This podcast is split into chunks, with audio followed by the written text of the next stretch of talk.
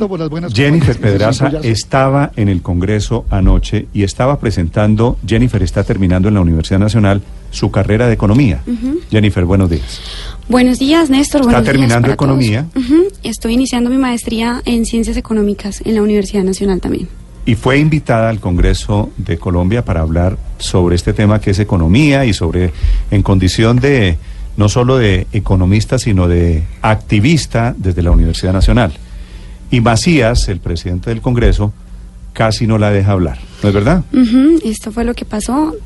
Yo, sin embargo, pues le pedí a los congresistas que me regalaran al menos un minuto para poder terminar. Señalemos también que después el expresidente Uribe intervino cuatro minutos y medio. Obviamente no tuvimos posibilidad de una réplica ni nada. ¿Usted se sintió anoche censurada? Por supuesto. Además, digamos también que el calificativo niña, pues la verdad es que descalifica muchísimo mis argumentos que yo pues había preparado con mucho rigor para poder presentárselo a los senadores de la República. ¿Quiere que escuchemos qué fue lo que pasó anoche para recordarle a los oyentes cómo fue ese tema que se volvió contagioso, viral en las redes sociales? Hablaba Jennifer en la discusión sobre este tema, sobre presupuesto y educación en el Congreso. Y las adiciones a las que se ha referido el Centro Democrático no son adiciones a las universidades públicas ni a la base presupuestal, sino que son adiciones principalmente para el ICETEX, como ha sido la política del Gobierno Nacional. Por eso los estudiantes marchamos mañana y desde este 11 de octubre se está... Bueno, muchas gracias. Queremos pedirle queremos pedir un favor. No, un momentico aquí. Y habla un momentico. el senador Macías. Me dejan organizar aquí la plenaria. Presidente, permita que termine la joven. Sí. 30 segundos, por favor. Pues que o, abrimos eh, eh, un cabildo abierto, una, una audiencia pública, o hacemos una sesión del Congreso. 30 segundos, niña, termina. 30 segundos, niña, termina. Y así la cortaron y por eso y el que el que le dice déjela hablar es Lemos, ¿no? Que es el, el, senador que iba a intervenir y le dice un poco presionado por las circunstancias y Macías termina dándole 30 segundos de limosna adicionales. Sí, también un poco obligado porque digamos que duramos ahí cuatro horas esperando que, esperando que nos pudieran dar la palabra junto con Alejandro, pues para hablar al final 30 segundos. Realmente, eh, pues la verdad es que a mí me pareció que eso es lo que normalmente pasa en el Senado. Digamos que pocas, pocas personas de las que estaban ahí sentadas realmente nos prestaron atención. Sin embargo, esta es una intervención más que todo para los colombianos que están escuchándonos. yo la, yo la invité, Jennifer, porque quiero darle el tiempo que usted necesite para que me diga qué piensa usted como economista, como estudiante de la Nacional, cuáles son los argumentos, no al estilo Macías, sino al estilo de Jennifer, para la marcha, qué es lo que buscan con la manifestación de hoy. Bueno, lo central, eh, ahorita también escuchando a la rectora Dolly Montoya, es sobre el tema del déficit acumulado de las universidades públicas. Ustedes lo mencionaban muy bien cuando se referían a que llevamos un cuarto de siglo con prácticamente los mismos recursos, unas adiciones pírricas que no, no, le han permitido a las universidades solventar sus necesidades más básicas. Hoy estamos hablando de que esos 60 mil millones de pesos a los que se refería la rectora Dolly son 60 mil millones para contratación de planta docente, para el pago de servicios públicos, o sea, literalmente poder abrir las universidades, porque sin profes, pues básicamente mm. no se pueden dictar clases y las universidades no, no existen. Según el presidente del SUE, que agremia todos los rectores de las universidades públicas, este déficit asciende a los 3.2 billones de pesos. Que digamos, es así de grande, es como también se mencionaba, porque es acumulado de los últimos 25 años. Yo tengo acá una presentación que construyó el SUE, en donde dicen que desde 1993 al 2016 los recursos de las los, la cobertura de las universidades públicas ha aumentado 284%, eh, mientras que sus recursos en términos reales siguen Em, congelados. Esto hace que desde el 93 hasta el 2016, pues los recursos que le daban por estudiante a las universidades públicas antes eran 10.8 millones de pesos y hoy por estudiante son 4.7 millones de pesos. Nosotros la verdad es que lo vivimos todos los días. Yo les cuento aquí que anecdóticamente yo terminé metida en esto fue porque el techo de la Facultad de Derecho se me cayó encima a los estudiantes de, de la facultad cuando estábamos en una reunión en un foro una, en una llovizna, se cae el techo de la facultad y empezó a llover dentro de la facultad. Ese es el factor común. En en artes plásticas hay un video que muestra cómo se lavan los computadores de la, de la Facultad de Artes porque es un edificio que en cualquier momento se puede caer, está en estado de vulnerabilidad y la universidad hoy no tiene cómo poder resolver esas afugias. Yo he escuchado ahorita a la rectora, con quien por supuesto yo tengo muchas diferencias y sin embargo hoy estamos unificadas en la idea de poder conseguir esos recursos porque ya no es una metáfora, sino que literalmente las universidades están cayendo. Entonces, ¿qué es lo que nosotros decimos ahorita? Este déficit de 3.2 billones que dice el presidente del SUE es sumando... SUE es el sistema, sistema de universitario uni- estatal. Universidades estatales. Exactamente. En donde se agremian todos los rectores. Este déficit es calculado incluyendo a las universidades regionales. Estamos incluyendo a la Universidad Tecnológica del Chocó, la Universidad de La Guajira. Digamos que cogemos todo ese déficit acumulado de cada una de las universidades y la sumatoria nos da 3.2 billones de pesos en funcionamiento. O sea, para poder funcionar en el 2019, más que todo. 3.2 billones de pesos es una plata grande. Es grande. Usted economista, usted sabe que estamos hablando de más de mil millones de dólares. Estamos, Pero ¿cierto? son adicionales a los que ya ha A asignado los el que Eso es lo que necesitan. Sí, es algo adicional a los que hoy se le asignan. Yo pues traje también... Eso quiere decir una reforma tributaria. Eso es lo que re- puede recaudar una reforma tributaria. Pues yo traje acá, digamos que esto más bien le correspondería intentar resolverlo al gobierno. Yo tengo unas ideas que puedo aportar como para saber de dónde podríamos financiar estos recursos. Por ejemplo, traje acá una gráfica que muestra cómo ha aumentado el presupuesto que el gobierno le ha dado al ICETEX desde el 2008 hasta el 2018, en donde antes tenían menos de 200 mil millones de pesos y para el 2018 tuvieron 1.7 billones de pesos.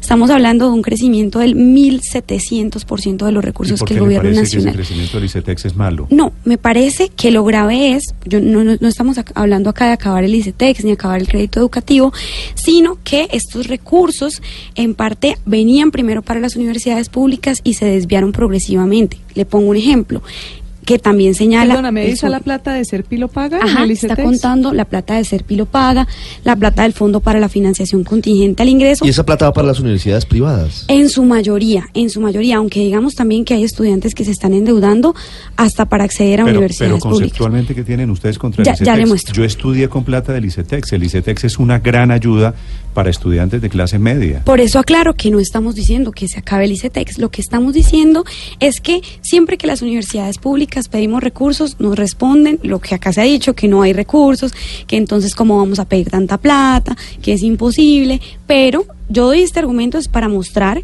que plata sí ha habido, sí, que plata sí ha habido, sino que no se ha destinado a las universidades públicas. Ahora, quiero Hay un señor, Jennifer, perdón, Sí. me interrumpo, que se llama Germán Machado, Ujú, que escribe, es asesor del ministro de Hacienda. Y Germán Machado, a quien yo no tengo el gusto de conocer, pone en Twitter un gráfico de cómo ha crecido el presupuesto de la universidad pública. Y dice que se ha triplicado el presupuesto de la universidad pública desde el año 2002. Quiero decirle, aquí hay cifras para todos los lados. Claro. Pero ¿y cuántos estudiantes ya- se han...? Es decir, No, se- esa cifra no la pone Felipe. Él dice simplemente el presupuesto entre el 2002 y pone el gráfico. Porque dice que la cobertura es de también, 284% según superior. SUE, Ha ajá. subido. Claro, es posible que se haya triplicado, pero también eh, la. Lo que pasa la- es que mucho de ese dinero es el de también el de Serpilo Paga. Y solo el 10% de esa plata se va para la financiación de la educación pública, de las Si universidades. ustedes me permiten, yo quisiera adicionar un punto. Lo que pasa es que esto es un debate súper cositero si nosotros entramos a mirar, porque las universidades públicas tienen dos rubros. Uno es funcionamiento y otro es inversión.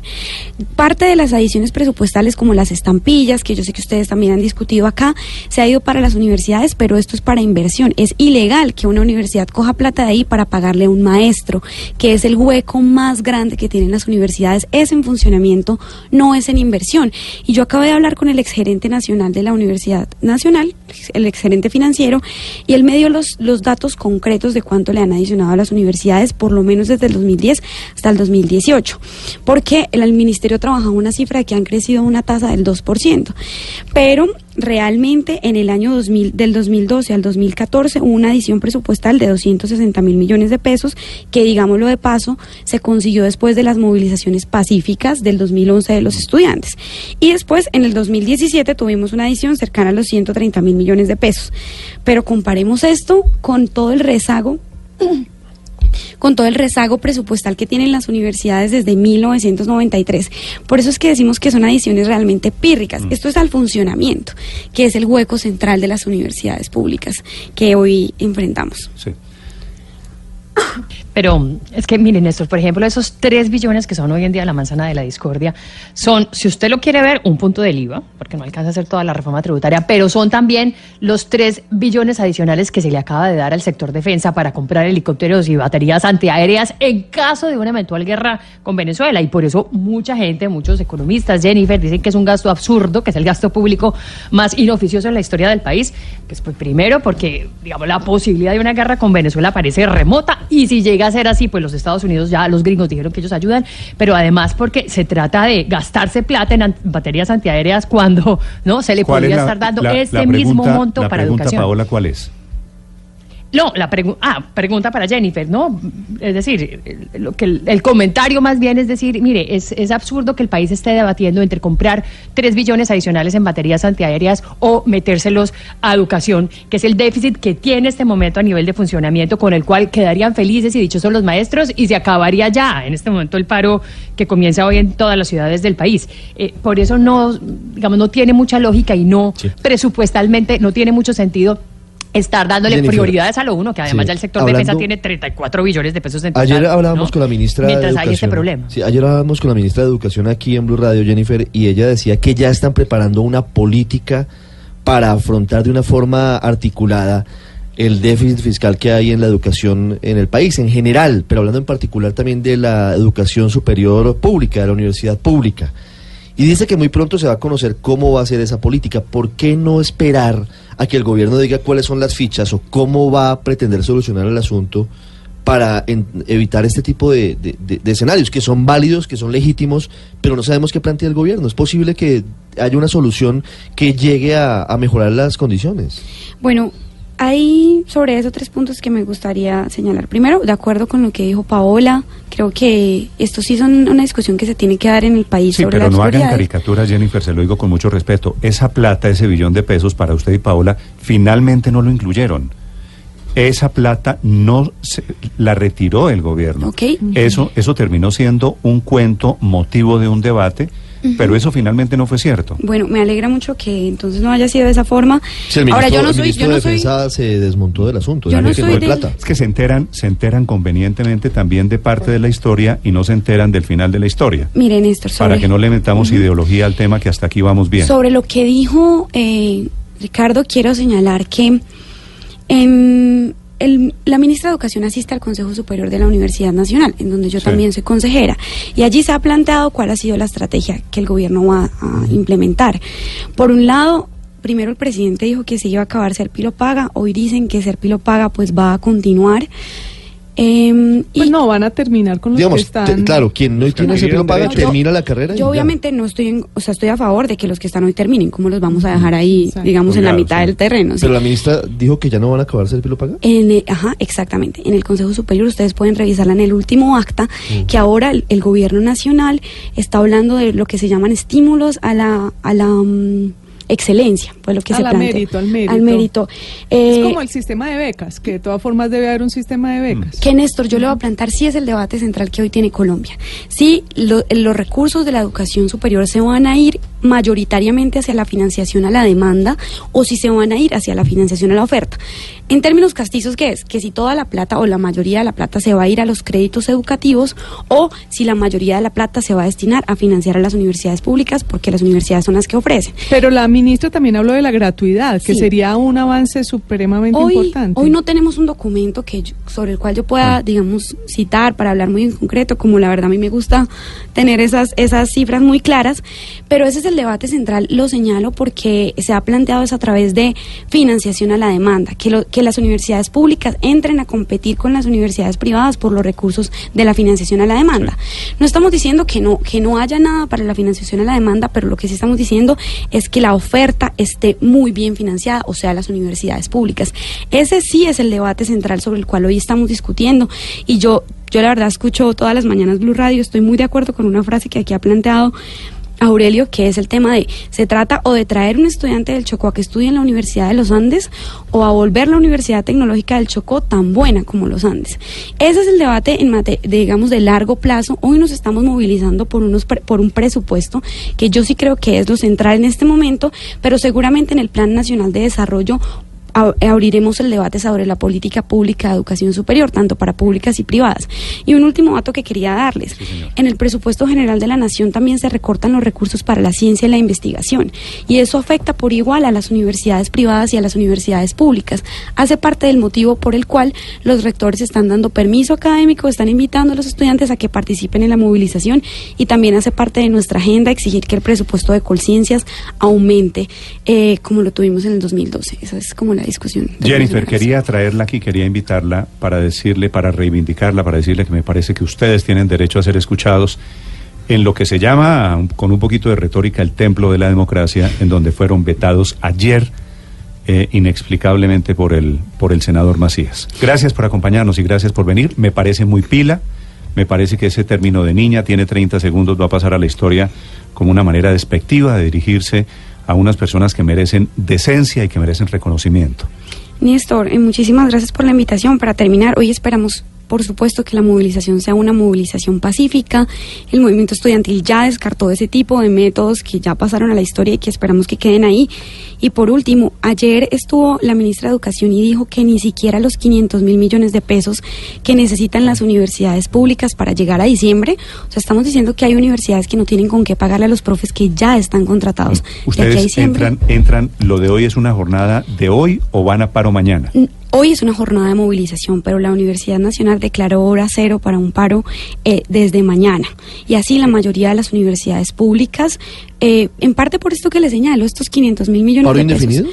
Eh, sí, estamos, pero el paro tiene este punto de presupuesto como un aspecto central. Estamos esperando a ver qué señala el gobierno, pero Duque ha sido muy claro con que estos recursos ni siquiera para terminar este año nos los dan. Entonces, Que, pues muy por otro- difícil así. Por otro lado es la prueba de fuego, ¿no? Este es el primer paro de la era de Iván Duque. 8 de la mañana, 18 minutos. Jennifer, gracias. Muchas gracias a ustedes por la invitación. Es la doctora, no la niña. La doctora Jennifer Pedraza ha terminado su carrera de economía en la Universidad Nacional, que merece todo el respeto. Gracias, Jennifer. Muchas gracias. Estoy terminando.